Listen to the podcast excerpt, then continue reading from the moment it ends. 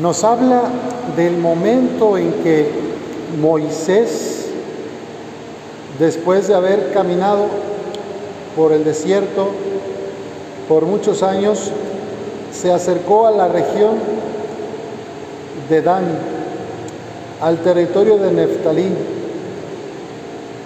y vio el amplio valle que circunda a Jericó, y dijo, esta es la tierra que él les prometía a Abraham, a Isaac y a Jacob, diciéndoles que se la daría a sus descendientes. Eso le dijo el Señor a Moisés.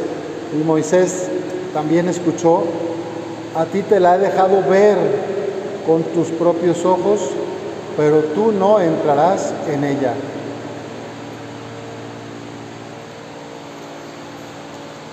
Moisés no llega a entrar a la tierra prometida, pero hizo todo lo que estuvo en sus manos para llevar al pueblo a ese lugar.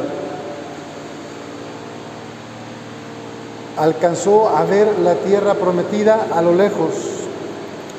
Y la lectura dice que después de haber escuchado esto de Dios, Moisés murió ahí, en Moab, lo enterraron en el valle de Moab. Y hasta el día de hoy nadie ha conocido el lugar de su tumba. Es interesante que Moisés fue el gran profeta del Antiguo Testamento, el libertador del pueblo de Israel, y obedeció a Dios arriesgando la vida y no alcanzó a entrar a la tierra prometida y no se sabe dónde quedó su tumba. Como que el Espíritu Santo nos está diciendo, todos somos importantes, sí, y tenemos que hacer nuestra misión, nuestra parte, pero la gloria es para Dios. Moisés hizo lo que Dios le iba diciendo y recordemos que cuando él sale de Egipto, que parte de su pasado es que en algún momento, que vio cuando un egipcio golpeaba y torturaba a un israelita, Moisés se enojó y en algún momento fue y lo mató y lo enterró al, al soldado este, al egipcio capataz que estaba maltratando a su hermano. O sea, tampoco Moisés tenía, como quien dice, el expediente limpio. Era tuvo sus errores y pecados, se dejó llevar por la venganza, en este caso por la ira. Pero él no dejó todo el resto de su vida de conducir al pueblo de Dios entre sed, hambre, tormentas, sol, desierto, todo lo que cruzaron, hizo lo que le tocaba. Esperó en el Señor, así como otros hombres del Antiguo Testamento, Miqueas, que esperaba la salvación, Elías, otro profeta grande, o el mismo Job, que esperaba una respuesta de Dios en medio de sus dolores y padecimientos. Y aquí una pregunta que nos podemos hacer es si yo también espero activamente. Moisés no se quedó con los brazos cruzados. Dios le dio señales, Dios estuvo con él, en la columna de fuego durante la noche para calentar al pueblo mientras caminaban y en, las, y en las nubes que tapaban y hacían sombra del día mientras caminaban y en el maná que cayó en el desierto y en muchos momentos el Señor se hizo presente cuando la gente ya no quería seguir más adelante. Moisés perseveró, a pesar de su fragilidad, él hizo lo que le tocaba y no llegó a ver la tierra prometida, pero sí que, la, que vería la Jerusalén celestial. Creemos que es un santo, santo del Antiguo Testamento, el gran profeta. Y la, la lección para nosotros es si nosotros también nos ponemos en manos de Dios, si yo también camino y hago lo que me toca en mi realidad, desde mi forma de vida, desde el estado, desde la vocación que tengo en la iglesia. Porque nadie va a hacer lo que me toca hacer a mí, sea que soy casada, soltera, religiosa, hombre, mujer, no importa la edad, tenemos una misión y hay que seguirla. Y si a veces se nos quita la claridad o no, pues para eso le pedimos al Espíritu Santo que nos ilumine. Y podemos acercarnos a Nuestra Señora, a la Virgen, también para que ella nos ilumine, nos indique el camino. Ella es una estrella que nos guía a Jesucristo y al reino del Padre. Entonces, si tienes dudas de hacia dónde caminar o cuál es la voluntad de Dios en tu vida hoy, acércate a María, la llena del Espíritu Santo. Y en el Evangelio vemos a Jesús enseñando a sus discípulos la corrección fraterna. ¿Qué hacemos cuando alguien de nuestra comunidad, de la familia, de nuestro barrio, está haciéndole daño a otros o se está haciendo daño a sí misma, a sí mismo? ¿Qué hacemos los cristianos cuando vemos que alguien está destruyendo la dignidad de otras personas o la propia? atentando contra la fraternidad. Y Jesús nos enseña estos pasos.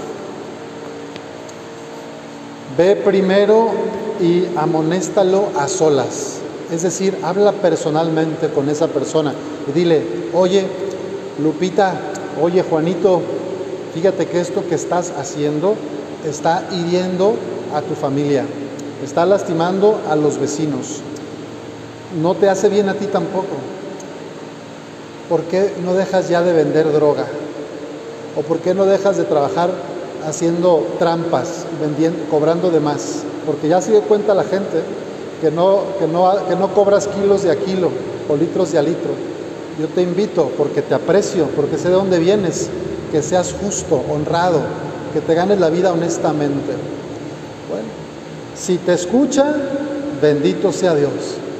Si el hermano no te escucha, si no te hace caso, entonces hazte acompañar de una o dos personas, dos o tres más, que lo queremos a Juanito o a Lupita porque lo vimos desde chiquito. Oye, te estás dando unos pasos medio perdidos, te, apreciamos. Creemos que si te sigues juntando con esos malandros, te van a jalar y un día vas a acabar muerto. Otro día te van, a, te van a involucrar en un delito y vas a entrar a la cárcel aunque tú no hayas hecho nada.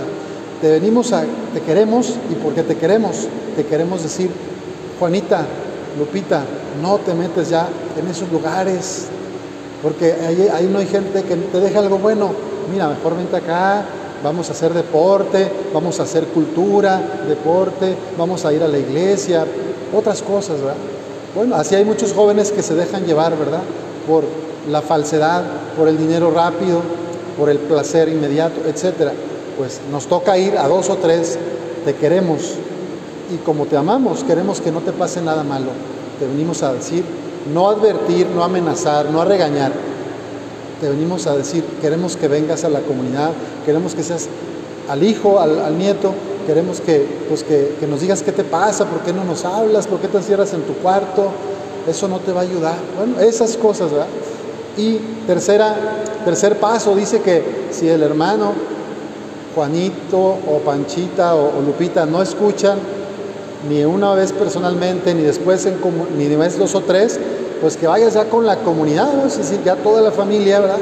O en este caso si es un chavo o una chica que está pues dando más los pasos, oye, todos en la casa te amamos y nos preocupa esta situación. Estás tomando mucho, estás llegando muy tarde, estás descuidando los estudios, etcétera. Lo hacemos porque te queremos. Oye, entonces el siguiente paso dice que si no te hace caso te apartes. Así casi que, que no le hagas caso. Bueno, obviamente que eso no hay que hacerlo así. Hay que rezar, en una comunidad mayor, ahí sí, ¿verdad? o sea, pues es esto, ¿verdad? El que con lobo se junta, aullar se enseña. Pero si está en tu familia la persona que está confundida, que es víctima de alguna situación, de alguna depresión, de alguna adicción, nunca le puedes decir apártate. Tenemos que ver cómo en la oración pedir al Espíritu Santo nos ilumine para ayudar a que él o ella se dé cuenta de lo que no le hace bien y pueda volver a la casa de Dios, a, su corazón, a, proteger a la familia. Ahora está muy de moda eso de las personas tóxicas. Dicen así, es que es una persona tóxica, tengo una relación tóxica. Entonces, bueno, el cristianismo no va muy bien eso de lo tóxico, porque todos tenemos remedio por la gracia de Dios, no por nuestra fuerza. Y estaría muy mal que alguien que pues anda dando malos pasos diga yo ya, que, se lo cargue el payaso, no me importa. Ya le dije, si se quiere morir, que se muera. Yo estaría mal, o sea, tenemos que seguir orando. Si no podemos ya intervenir con palabras, porque también se puede poner en riesgo la familia, bueno, al menos orando, nunca perder la esperanza. Moisés esperó y caminó mucho tiempo hasta llegar a ver la tierra prometida. No sabemos si también nosotros por nuestra oración, a lo mejor yo ya me muero y, después aquel hijo o aquel nieto que andaba en malos pasos se convierte por toda la oración que hicimos los demás. ¿Me explico? Entonces nunca hay que dejar de pedir. Todos, porque para nosotros parece imposible, pero para Dios nada es imposible. Pidamos al Señor que nos dé esta gracia de la esperanza activa, es decir, seguir caminando, perseverando y al mismo tiempo confiando en Dios que nos va a ayudar a nosotros en nuestra conversión y a los demás.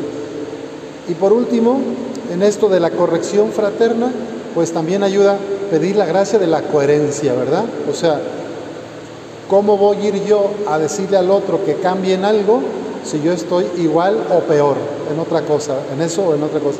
O sea que hay que pedir al Señor el que me haga coherente, ¿verdad? Si yo no no estoy haciendo algo bien y yo también estoy lastimando a la familia de otra manera, no tengo cara ni valor civil para irle a decir al otro, cambia por esto, porque yo también soy enojona, porque yo también soy regañón, porque yo también soy vengativo o rencoroso, etc. ¿Sí me explico? Entonces hay que pedir primero la gracia de la coherencia.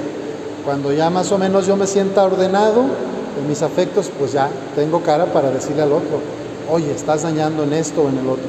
Pero por eso, pedir la gracia y también que nos dé la gracia el Señor de decir las palabras de manera asertiva con la persona que queremos hacerle un llamado fraterno, una llamadita de atención, que no suene a juicio, a reproche, a regaño, sino a me preocupas, te amo y porque te amo, te digo esto, me siento triste porque está pasando esto en tu vida.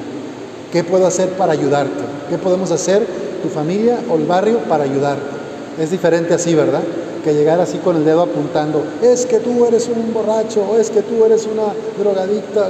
Bueno, es diferente decir, oye, tú tienes hijos, yo soy la abuela que los cuida con cariño, pero son tus hijos. Me preocupa cuando yo muera, ¿qué va a pasar con tus niños si tú no haces un vínculo de amor ahorita con ellos?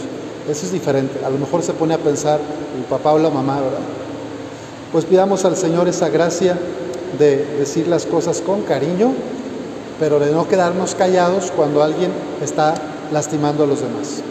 Que así sea.